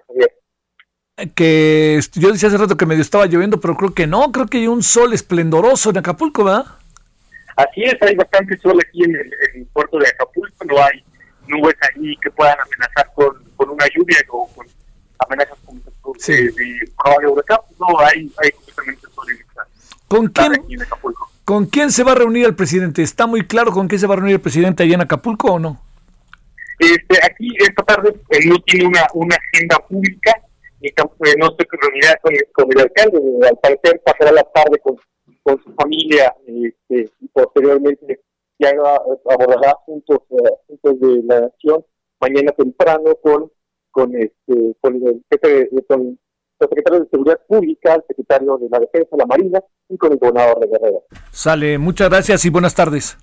Buenas tardes. Buenas tardes, gracias Pari, saludos a Acapulco. Allá estamos en Acapulco, en el... Eh, estamos ahorita, le digo, aquí tenía yo, no, a ver si me mandas la, la, la frecuencia en Acapulco. Perdón, 92.1, perdóneme, 92.1 de FM. Eh, parece que el presidente eh, va con su, no, no parece, va con su esposa y su hijo, el, su hijo pequeño. Y ahorita en las, va a tener actividades y luego se queda tarde libre. No sabe qué bien me parece eso. O sea, también tiene que tener un alto en el camino el presidente, ¿no? O sea, la velocidad que lleva, necesitamos que esté bien físicamente, ¿no? Entonces le viene bien, ojalá se meta a la alberca con la familia, y lo digo en serio, ojalá vean la puesta del sol, Acapulco es un lugar bellísimo y que se den un poquito de pausa. No viene nada mal en la vida y lo digo con toda sinceridad y lo digo en verdad como un deseo. Bueno, vámonos a las 17.50 en la hora del centro. Solórzano, el referente informativo. Bueno, estamos ya en la parte final. Iván Saldaña, cuéntanos antes de despedirnos. Javier, auditorio, muy buena tarde. Eh, comentarles que pues a fin de castigar con la misma pena el feminicidio en todo México, diputadas federales y la Fiscalía General de la República presentaron ya la propuesta para homologar ese delito en los 31 códigos penales del país. Eh, rápidamente te comento, Javier, que pues le agregan nuevos elementos como castigar el feminicidio infantil y reconocer también las amenazas indirectas a la víctima para que puedan ser parte de las investigaciones y también como pruebas. Este proyecto de reforma, el cual se comprometieron la Fiscalía y la Conferencia Permanente de Congresos Locales a impulsarlo en todos los estados, pues busca que el feminicidio sea castigado por una sola razón de género y no por siete razones como actualmente está redactado en el Código Penal Federal. Es decir, actualmente para castigar el feminicidio que es la privación de la vida de una mujer por razones de género, pues se contemplan siete causales, como que la víctima presente signos de violencia sexual. Eh, la propuesta es que cualquier tipo de violencia contra las mujeres, pues acrediten dicho delito si termina en este tema en, en, homicidio. Se le agregaron algunas otras cosas más. Es una propuesta que, se, que va a llegar a la Cámara de Diputados. Bueno, se realiza entre un grupo de legisladoras con la Fiscalía General de la República, pero pues eh, se falta que lo presenten a la Cámara de Diputados, posteriormente siga su proceso en el Congreso de la Unión y de ahí pues lo impulsen en las 32 entidades. Pero lo importante, Javier, es que es la homologación de este delito para que se castigue en todos los estados por igual, de 40, con penas de 40 a 60 años, y también 500 días de multa. Javier Auditorio. Yo creo que ahí nos iremos, no sé, estoy pensando por ahí de del siguiente periodo ordinario, ¿no? Podría meterse inmediatamente esto como un asunto relevante, ¿no? Efectivamente será un tema prioritario porque además hay que recordarlo, se lo venían impulsando desde el pasado mes de febrero y lo estuvimos informando, causó bastante molestia, de hecho generó un movimiento grande entre, entre los grupos eh, feministas y pues eh, por un momento, y, así lo resaltaron, la pandemia lo detuvo, detuvo este movimiento, pero eh, siguieron trabajando las legisladoras, ya está la propuesta, Javier, y como tú bien lo resaltas, para el primero de septiembre inicia el nuevo periodo ordinario de sesiones y ahí es donde se puede impulsar, está que lo aprueben antes de diciembre, pero lo aprueben, necesitarían aprobarlo en las dos cámaras y ya después, eh, pues que también se vaya impulsando eh, con esta propuesta, pues en los 32 congresos locales. Bueno, oye, este, como sea, pues empezamos el primero de septiembre y, hoy no sabemos dónde va a ser el asunto. Estamos que por un lado hablamos de que sea el Auditorio Nacional, por otro lado que sea este la misma. ¿Yo sabes dónde creo que va a acabar siendo? En el en San Lázaro, ¿eh? Con unos adentro y otros fuera. Algo así va a acabar siendo. Fíjate, Javier, que el día de ayer le preguntábamos eso a Mario Delgado, coordinador de la bancada eh, diputados de la bancada de Morena, y él decía que su deseo, que, que él está cabildeando por ahí fuerte con las juntas de coordinación política, la mesa directiva también, eh, pues que sea en el Zócalo Capitalino. no, no, no, no, no le echen agua. A ver, ¿y si llueve? ¿Y cómo va a ser el sonido? ¿Y si hay gente que se quiere acercar? ¿Vamos a cerrar el centro o qué? ¿A cuenta de qué? Bueno, ya hablaremos, Iván. Gracias. Muy buena tarde a todos. Gracias. Yo le adelanto que casi... Es que, bueno, en estas cosas ya sabe. Pero yo creo que el inicio del periodo ordinario de sesiones es una ceremonia que dura siete minutos. Póngale diez. Me ha tocado transmitir para el canal del Congreso en innumerables ocasiones. A ver, nos vamos a ir a Zócalo. Espéreme también, ¿eh? O sea, si Morena quiere ahí hacerle al juego político, la verdad no me parece que sea lo más indicado. Bueno, oiga, ya nos vamos. Lo esperamos a las 21 horas en la hora del centro Heraldo Televisión. Ahí estaremos. Este, hoy hablaremos de que vuelve la cultura en la normalidad o llamada nueva normalidad, como usted le quiera llamar. Y por supuesto estaremos informándole de todos los asuntos que han pasado en el día y que están pasando. Pásela bien. Hasta el rato. Adiós.